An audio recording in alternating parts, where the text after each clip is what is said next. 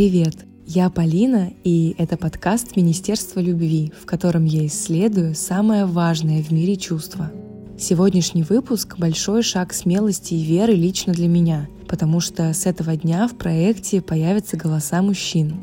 Мне хочется, чтобы мы вместе, вот прям по-настоящему вместе, шли в глубину своих личных историй, переживаний, уязвимости и учились настоящей близости без стереотипов, с собой в первую очередь.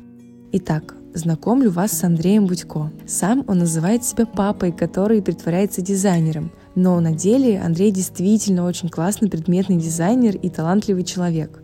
Раньше он делал проекты Старама и другие интересные штуки, а не так давно представил миру ковры с леопардовым принтом, в которых переосмыслил всем известные из детства те самые неотъемлемые предметы советского интерьера с оленями и прочими узорами. Кстати, с этой работой Андрей почти год назад побывал на крупнейшей дизайн-выставке в Милане, победил там в конкурсе, и потом его ковры продавались в известном универмаге Риношенте, а пару месяцев назад создал лимитированную коллекцию совместно с Альфа-банком. Вообще в нашем разговоре фокус будет все же не на проектах, а на внутреннем мире, который, сколько ни изучай, всегда останется немного непостижимым. Но есть психотерапия, которая эти экзистенциальные, а часто вполне практические поиски себя делает проще. И вот о ней мы с Андреем вспоминаем не раз. Поэтому, прежде чем начать, хочу рассказать вам о спонсоре выпуска. Сегодня меня поддерживает Мета. Это сервис подбора психотерапевтов под конкретный запрос и бюджет. Например, если вам сейчас сейчас тревожно, у вас случаются панические атаки, вы теряете контроль над своим состоянием во всей этой неопределенности, то можно прийти на сайт Меты, заполнить небольшую анкету и за 5 минут получить выборку специалистов, которые помогут справиться с проблемой.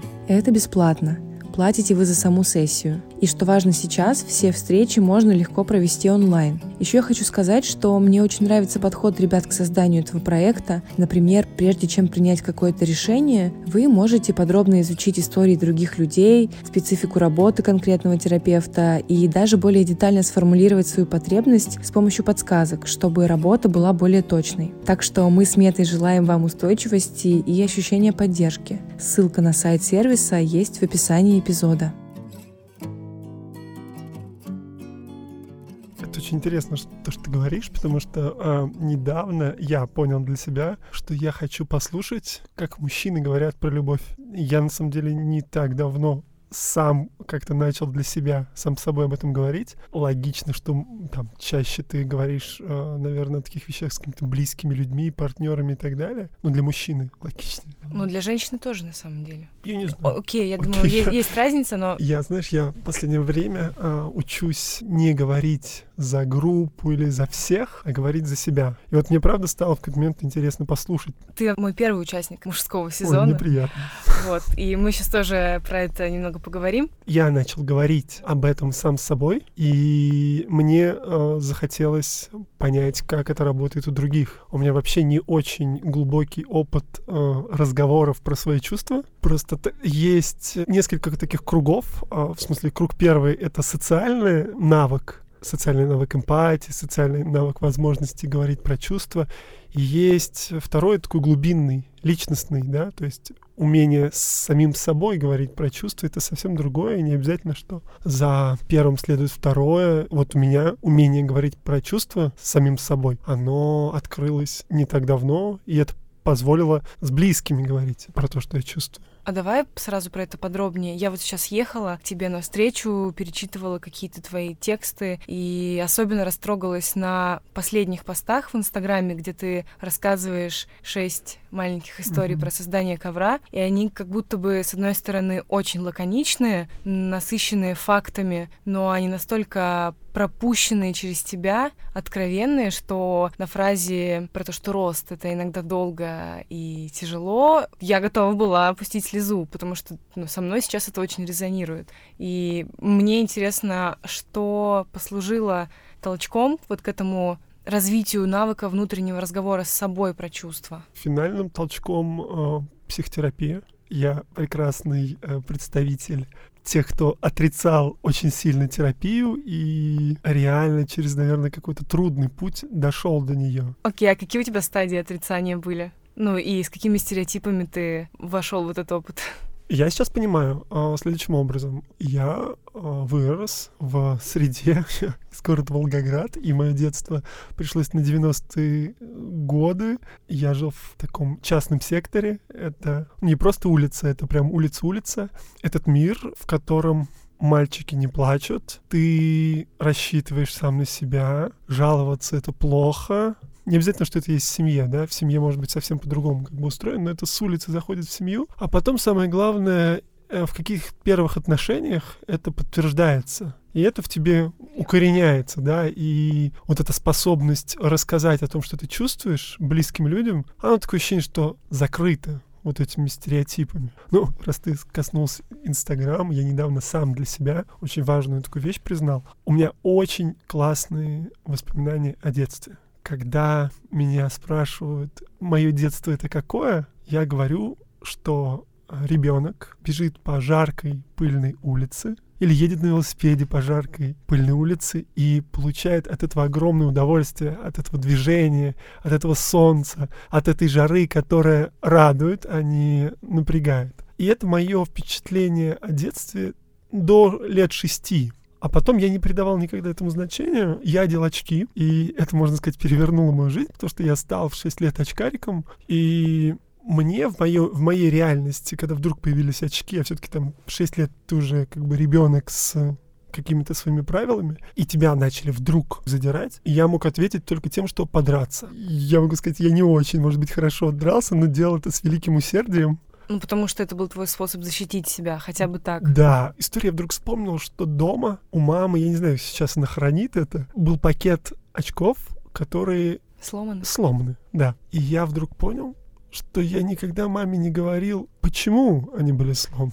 История была в том, что я играл и сломал. В это легко поверить, потому что я был гиперактивный ребенок. Я никогда об этом не говорил. Но в этом есть, может быть, не первопричина, а некий корень моей закрытости. Я закрытый был. Ну, шести лет я был достаточно закрытый. И, может быть, был другой выход, какой-то классный. Но я свое детство спасся из агрессии.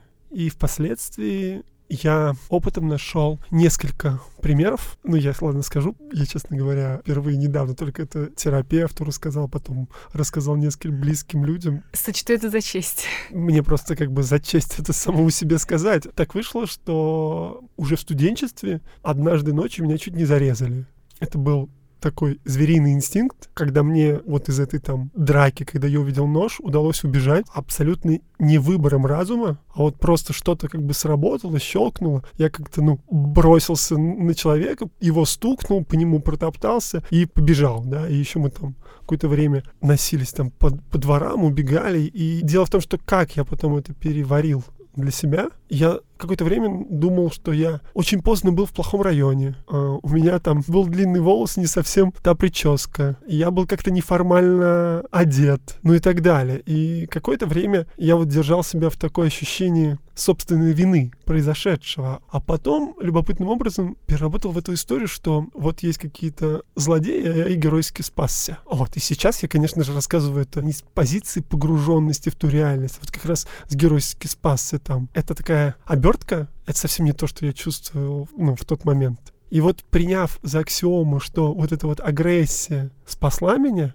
а я ее как бы внутренне в добродетель возвел. И потом с этим принципом долго жил. На тебя нападают, бей. Конечно же, бей в достаточно метафоричном. Чаще всего это какие-то эмоциональные, Ну да, да ну то есть как бы я драться, потом в одиннадцатом-десятом классе я уже почти не дрался ни с кем. То есть это, ну то есть у меня развились какие-то социальные навыки, и я какие-то вещи начал решать с помощью общения. Но это общение тоже может быть агрессивным, насильственным, да, агрессивным и жестким, насильственным даже в попытке защититься, ну или как ты ее видишь. Но это во всем проявляется. То, как ты водишь машину, то, как к тебе подходит пьяный, как ты на него реагируешь. Вот, и я долгое время делал выбор в пользу агрессии. Наверное, все изменилось с Эриком. Ну, было просто несколько каких-то эпизодов. Я помню просто, ну, мы едем в машине, кто-то что-то подрезает, неважно, кто первый побибикал, он выкручивает э, окно, начинает что-то кричать, я выкручиваю Классик окно, начинаю... Ну просто. да, это закончилось, я просто увидел, что он это почувствовал. Он испугался, Саша испугалась. И тут я вот, наверное, подобных эпизодов несколько было, я вот тут задумался, типа, что я делаю. И вот я только его разрешил спустя несколько лет на терапии я понял, почему вот эту историю про детство, которую я рассказал, Ну, получается, ты не говорил в детстве. я не говорил в детстве, да я не говорил с близкими людьми про это. Я супер А с тобой говорили? закрытый. Вот, со мной говорили и много. Мне кажется, может быть, моя скрытность иногда давала уверенность, что положенная в меня информация никуда Прорастёт? не денется, да? Какой-то круг моих близких друзей, я очень много про них знаю, доверительного и так далее, но я годами не отвечал им взаимностью. А если взять не друзей, а семью? Ты же не просто так вспомнил историю про эти обломанные очки и что То ты же самое. рассказывал другую, другую версию событий. Я не знаю, мне кажется, может быть, в каких-то нескольких суперкритических ситуациях, но в целом нет. С родителями срабатывала, мне кажется,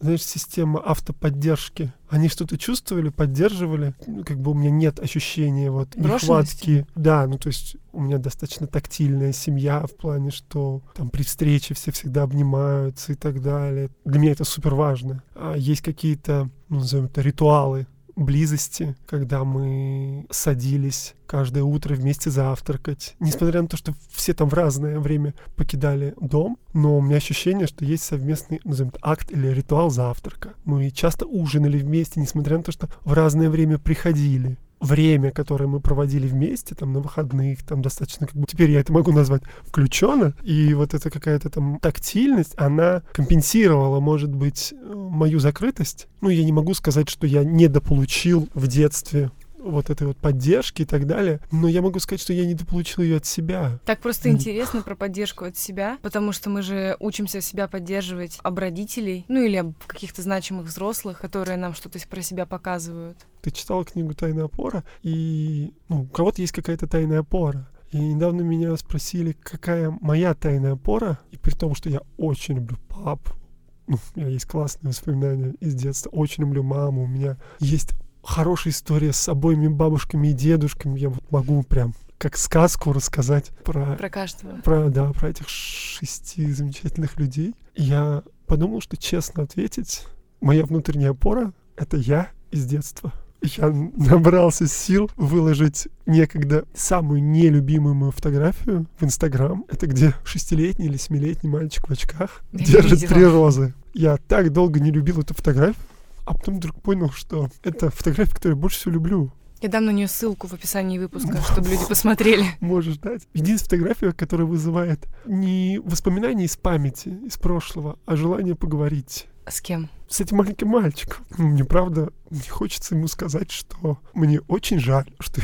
ему, пришлось такое детство, что он превратился в в меня из вот недавнего прошлого. И я впервые за, ну, наверное, 15, может быть, 20, не знаю, 20, наверное, много маханул. Я этим летом завел дневник, который не удобный ежедневник, который рассказывает нам О том, что мы сделали? нужно- да, о том, что нужно сделать завтра, средства овер-контроля такого. Я вначале, честно, начал писать профессиональные абсолютно вещи, но очень быстро Переросло в личное. не переросло, приросло. Этот дневник имел одну задачу — разобраться с тем, как и что я делаю, как это влияет на меня. Мне было интересно, откуда вот, ну, есть некий у меня успех, падение, успех, падение. Ну, то есть это можно как бы не замечать э, как бы сразу, но когда вот туда-сюда у тебя с какими-то профессиональными интересами метет, тебе хочется хотя бы попробовать. Есть тот путь, в котором этого не будет. Не будет чего. Ну, вот не будет вот Горок этих? Да, горок. Ох, интересно, возможно ли Мне он? на тот, на тот момент хотелось узнать, попробовать. Я думаю, возможно. Возможно, А к чему ты пришел возможно, сейчас? все. Я понял, почему это происходило. Я связывал себя и свой проект. Ну, любой проект. Ставил между ними Равенство, равно? да. Я равно мой проект. Первое что, Злободневная тема? первое, что ты захочешь сказать, так это же нормально. Нет, я скажу другое. Мы недавно записывали выпуск с Ксюшей Шабалиной, а он уже вышел. И там как раз она привела в пример тебя, что когда вы записывали подкаст для Плейса, ты сказал, что ковры коврятся, ковры пакуются. То есть, получается, тебе удалось научиться отделять ну, себя от своих На проектов. тот момент, да. Ну, тогда я сказал, кстати, тогда у меня было, наверное, пол ответа. Тогда я понял, что это происходит, и О, если превратить это а в есть сериал... Вторая, а есть, есть, вторая половина? есть вторая, да, чтобы превратить твой э, подкаст вообще в сериал. Коротко я скажу. Суть такая, что у тебя есть проект, и, ну, как бы вы друг друга эмоционально на него влияете. Но если сказать правду, ты, конечно же, влияешь эмоционально на проект. Не то, чтобы тебе надо от себя отвязать проект. Говоря без русского мата, тебе надо от проекта Здесь отвязать. можно материться. А, можно. Тебе честно надо отъебаться от своего проекта. И от себя, кстати говоря. Да, и от себя. Ну, это более сложная, наверное, задача, но хорошая. Суть в том, что когда ты отъебался от проекта, он живет своей жизнью. И, наверное, я просто достаточно ну, на автомате сказал, да, ковры коврятся, ковры пакуются, ну, потому что так и есть. Потому что, когда я почувствовал, что я там в какой-то очередной раз эмоционально иду вниз, благодаря в том числе и вопреки терапии, ну, потому что нельзя как бы копаться и не, ничего не чувствовать, я увидел, что, ну, а с проектом все нормально. Он там живет своей жизнью, классно, открытки присылает, как у него все хорошо. Я вдруг в какой-то момент испугался, а у него же все хорошо. А где мой драйв от этого? Я, грубо говоря, в своем сумерках души не тяну его вниз, но он там не тянет меня вверх. И вначале я испугался, а потом подумал, так в этом и кайф. И поэтому у него все хорошо, потому что ему не нужно тянуть меня вверх, когда у меня Да. какой-то Он уже низкий пере- сепарировался. Да. Блин, ну это очень сложно сделать. Слушай, горькая правда в том, что часто некоторые вещи приходят поздно, но ровно в то время, когда они могут прийти. И когда ты готов к ним. это пришло поздно, но раньше ты не мог. И вот тут тебе нужно отъебаться от себя. Ну, то есть не переводить это в чувство вины и так далее. У меня это связано с... Во, я впервые скажу про слово «любовь». Ощущение любви к себе для меня оказалось сильно связано с ощущением себя настоящего. В какой-то момент я вдруг почувствовал, вот здесь и сейчас я настоящий. И мне стало интересно, а когда я бываю настоящий? И я понял три вещи. Раньше я настоящий был в трех случаях. А раньше это когда? До того, как начал задавать себе эти вопросы, э, ну, стратегически раньше, э, впервые за пять лет я там, вместо того, чтобы делать клиентские разные проекты и так далее, сделал свой проект, и осенью 2018 года я выиграл слот на миланской выставке. И поехал на выставку с коврами в Милан в апреле 2019 года и получил там много энергии радости, очень хороших эмоций. И вот на этих эмоциях я почувствовал, что у меня есть энергия что-то поменять. Он принялся за дело следующим образом. Ну, вот я начал вести в конце мая дневник, чтобы, грубо говоря, разобраться. Ну и потом с осени я зашел в более глубокую терапию. Вначале очень аккуратно я говорил только про вот сейчас, да, то есть я пытался решить какие-то вещи и не уходить э, в прошлое детство, как чувствую, что Там много всего повскрывается, да? ну, немного, в смысле, быстро вскры- вскрывается. Вот, наверное, к зиме я зашел вот вот такое настоящее. На самом деле, когда я дошел до момента детства и начал разговаривать с фотографиями, вот тогда я почувствовал себя настоящим. А вот период до, ну, как бы во- вообще, вот, наверное, просто до вот этого большого профессионального события для меня, вот, который меня реально порадовал, вот я начал думать, а когда я чувствовал себя настоящим? Ну, наверное, настоящее — это про любовь к себе. Вот любил себя я в три момента. Чаще всего когда я был в успехе или в счастье. Ну, очень логично. А, ну надо сказать, да, что с чем это связано. Мое слово, которое мне должно быть написано на пятке, мое тайное имя дракона, это ожидание. И вот в успехе все ожидания исполнены. Твои ожидания к себе, а чьи-то ожидания к тебе, И непонятно, что всеобщие да? ожидания к друг другу. Ну, вот просто такое, знаешь, теплое, светящееся ощущение радости. Второе — это в общении с детьми. Я очень легко общаюсь с детьми до того, что мне почему-то, непонятно для меня, делают на эту тему комплименты, чуть ли не зовут побыть ситером, а я это не воспринимал и не воспринимаю Как как суперспособность? сп- суперспособность, потому что это очень органично. Я не делаю мысли из серии «я сейчас позанимаюсь с детьми». И я понял почему. Потому что у детей нет ожиданий на самом деле. Ты можешь быть с ними настоящий. А ты это с рождением Эрика понял? Нет, я с детьми общался хорошо и до Эрика. Ну, то Я есть, скажу честно, я комплимент косвенный сегодня от Карины получила тоже про тебя. надо сказать, что Карина — это, во-первых, друг Эрика, а во-вторых, так случилось, что это бэбиситер Эрика. Вот, И сказать. теперь Лёвы. Карина — это очень хорошая. И это не... Я и специально это это оставлю, не- чтобы она это- услышала. Это невежливость. И третий момент — это когда апокалипсис. У всех все плохо, да, это вопреки, очень вопреки. Разгадка следующая. Никто ничего не ожидает даже сам от себя. Блин, давай чуть этот на этом остановимся. Можем, можем в этом прожить остаток наших жизней, потому что я могу рассказать про это все, потому что я чувствую в этой ситуации, как рыба в воде. Разбился самолет, мы на необитаемом острове. Ты смотрел сериал Lost, да? Да, И конечно. вот ты в первой серии, у тебя звон в ушах, а я уже подхожу к четвертому сезону и разгадываю, ну, вот примерно так. То есть я хороший кризис-менеджер чужих проблем, ну, ну и своих тоже, потому что когда все очень плохо, я могу прям физически ощутить себя настоящим, любовь к себе и так далее. Это не приводит к эффекту, что давай я сейчас все втяну в кризис и там порадуюсь.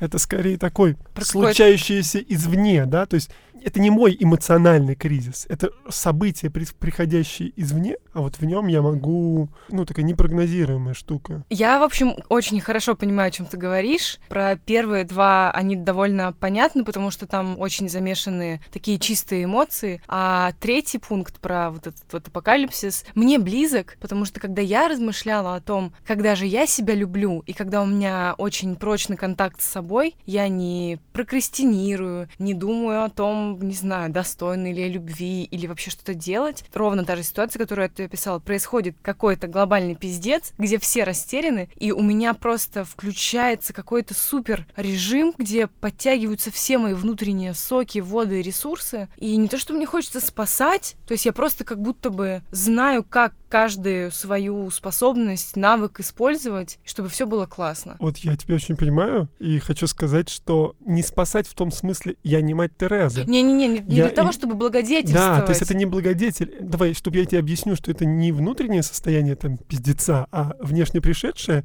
я тебе проиллюстрирую. Например, Да, а, давай. ядерная война или угроза ядерной войны, и президент убит. Ну, то есть ни в какой нормальной жизни, условно, я не стану президент, условно, там, в сериале, давай не в жизни, ни в каком сериале я не стану президентом, Слушай, ну кто знает, у тебя еще большая профессиональная жизнь нет впереди. амбиций, а, нет амбиций, темное прошлое. Вот. И в этой ситуации каждая моя способность становится суперспособностью, потому что потеря как бы контроля другими не то, что у тебя что-то подрастает, а просто котировка а, вот Да, этого да, да, чувства или этой способности становится выше. Ну, то есть мы не бережем условно пресную воду, но цена пресной воды у тебя в комнате и, не знаю, там в пустыне разная, даже для тебя, понимаешь? Вот я думаю, это работает, ну, примерно так. Наверняка у многих такая история. То есть, думаю, именно этой мотивацией объясняются многие а, поступки людей там ехать куда-то на э, в, типа в Африку в какие-то благотворительные миссии и строить там школы. Я думаю, знаешь, это вот это немножко от другого. Это в тебе должно быть ощущение миссионерства. К делу всегда можно подходить по-разному, и один из способов подойти к делу — это ощущение миссии в этом деле. То есть у тебя могут, ну, разные, может, тебя может толкать любопытство, тебя может толкать амбиция, тебя может толкать тяга к славе. Что-то будет первичным. Может быть, в букетах, ну там, десятки будет таких вещей. И вот просто Скорее всего, да, это микс всегда да, такой. но одно будет что-то главенствующее. И это в какой-то не, не очень часто, на самом деле, мне кажется, редко, что ты вдруг осознаешь миссию. Это делает этих людей в какой-то мере великими и очень опасными. При этом они могут сделать то, что не сделать никто другой. А у тебя есть или появлялось ощущение Нет. миссионерства? Или желание какое-то, может? Ну ещё- вот, вот я тебе поэтому и говорю, что как бы я бы не, не был никогда президентом, потому что у меня склад, ну склад другой, Личности, ну мгм. да, что я могу как бы в собственных интересах, либо там в интересах дела объединяться в какие-то группы и так далее, ну там объединять группы, но это о другом. Есть такая, да, теория лидерства? Лидеры типа Б. Ну да, много разных. Как раз вот там последнее это про какое-то ситуационное лидерство, когда ты как будто бы видишь сейчас все условия, чтобы уж точно показать Ну, себя есть- самому себе в первую очередь. знаешь, я не отвечу, наверное, на твой вопрос. А, ну это не совсем да, вопрос, Но я скорее. сейчас понял, что когда ты говорила про то, что так у всех, и вот такие причины и так далее, я вдруг понял, что вот в этой ситуации я даже не думал в сторону, а как у всех. Это все меня вело. Слишком у меня такой доминирующий. На фланге у меня вопрос, как это влияет на меня. Ну, то есть я настолько через это шел к пониманию самого себя, что я пока не анализировал, ну, как это происходит. У меня нет никакой художественной литературной задачи сделать свою историю уникальной или особенной. Конечно же, она скорее типична. Мы начали с того, что ты сказала, некоторому ро- росту нужно время и боль, и что на самом деле за осознание ты платишь всегда неким ресурсом. И это Иногда внушительным. сокрушительным, я бы сказал. Ну да, этот ресурс может быть время, которое в итоге отражается тем, что что-то поздно.